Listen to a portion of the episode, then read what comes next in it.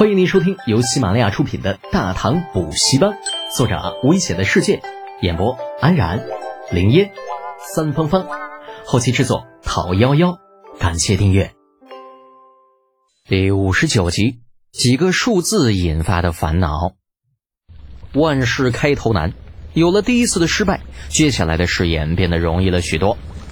将火碱的比例下调至原来的十分之一。再将硫磺的比例下调至原来的一半。一个时辰之后，带着淡淡香气的硫磺香皂再次摆在了李浩的面前。用刀子切下一块，放入了水中溶解。再次将羊皮丢进去。嗯，这次没有反应了。试着把手指伸进去，略微的有一些灼烧感。哎呀，看来火碱的比例还是有些大了。猛子。你再把这个比例调低，嗯，减到刚刚的三分之一，咱再试试。将手指上的溶液擦掉，李浩开始发号施令。哎，陈猛一边点头，一边重新支起锅灶。李浩在边上看的有些无聊，叫过发呆的兰陵。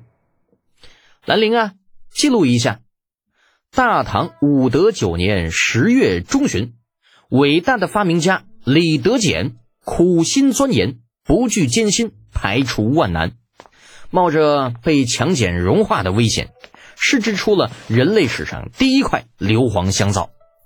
这是人类沐浴史上的一个新的里程碑，结束了百姓长达数千年使用皂角洗衣沐浴的生活。兰陵满眼都是小星星。好的，少爷，婢子马上去记录。李浩矜持的点点头，嗯，去吧。字写的漂漂亮亮的，那另外弄一个大点的本子记录。那以后呢，少爷还有很多伟大的发明，你这这本子小了，他记不下。忙碌中的陈猛在百忙之中回过头，嗯，少爷，这样真的好吗？有什么不好的？李浩理直气壮的把眼睛一瞪，猛达，我告诉你，天不生我李德俭，人类科技进化史如万古长夜。你明白不？啊！陈猛嘴角抽了抽，硬着头皮，明明白，明白个屁！来，给少爷我背一遍。事实证明，那陈猛别看表面上憨厚，其实悟性还是不错的。不等李浩关照，立刻严肃认真的背诵道：“天不生少爷，人类科技进化史如万古长夜。”嗯，不错。哎呀，瞪着眼睛说瞎话，还能如此面不改色心不跳，你小子将来指定能有大出息！啊，陈猛又是一头黑线。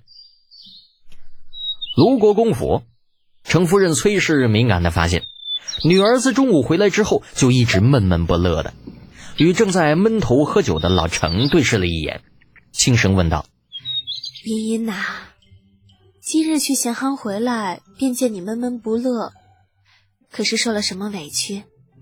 啊！程茵茵兀自沉浸在自己的五百道题中，闻言茫然的抬头。啊，娘，女女儿没事。老程瞥了女儿一眼，没事儿，那饭都快吃到鼻子里头去了。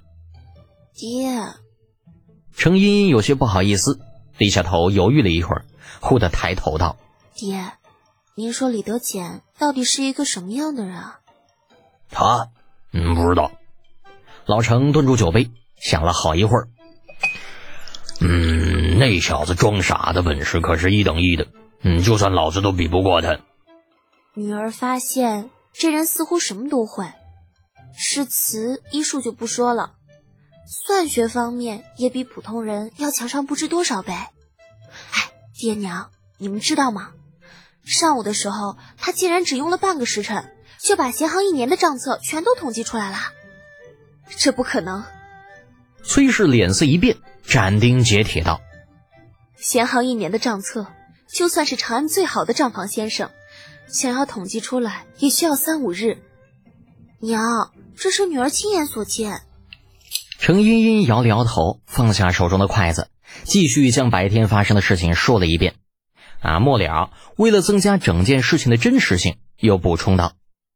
店里的掌柜一直都在，他可以证明女儿说的没有半分虚假。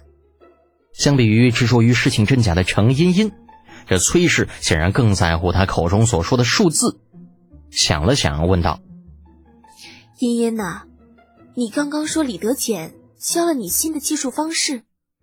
是的，女儿试了一下，发现那些数字用来计算的话，果然比以前要容易许多。”程茵茵一边说，一边让侍女去取白天自己算题用的草纸。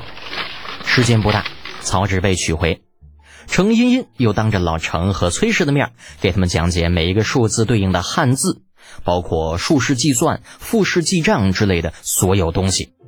崔氏听了一会儿，脸色就变了，挥退房间中所有不相干的人，看向老程：“老爷，此事你怎么看？”“，李德简这小王八蛋啊，跟他那老子一样，都是伪君子，呃，嘴上喊着不要不要，这殷勤献的比谁都快。”那程茵茵听出了老程口中献殷勤的言外之意，大窘，嗔道：“爹！”崔氏同样是白了老程一眼。老爷，妾身说的不是那小子的态度，而是这新的技术之法。此法技术清晰、简单明了，妾身自认，若是妾身，绝不会将此法轻易传与他人。崔氏的意思很简单。小孩子不懂事，把家里的宝贝拿出来炫耀很正常。但是小孩子不懂事啊，大人却不能不懂事。如此新颖的技术之法从未现世，可见必然是李靖家的不传之秘。那现如今通过李德简传了出来，李靖会怎么想，成为了首要问题。万一因为此事两家闹翻，不管对程家还是对李家，那都不是好事儿。而老程却是对此一脸不在乎。嗯这有什么呀？那宰卖爷田不心疼呗。俺老程才不管这是不是李靖的不传之秘。那反正那小子交给俺闺女了，这就是俺老程家的算法。嗯，再说了，茵茵这丫头早晚都是他李家的媳妇儿。那就算学会了又能怎么样啊？这也不能算是外传了吗？程茵茵跟崔氏哪一脸懵？这怎么又扯到嫁人的事情上来了？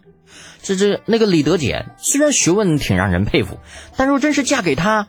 嗯，本姑娘还没有考虑好呢。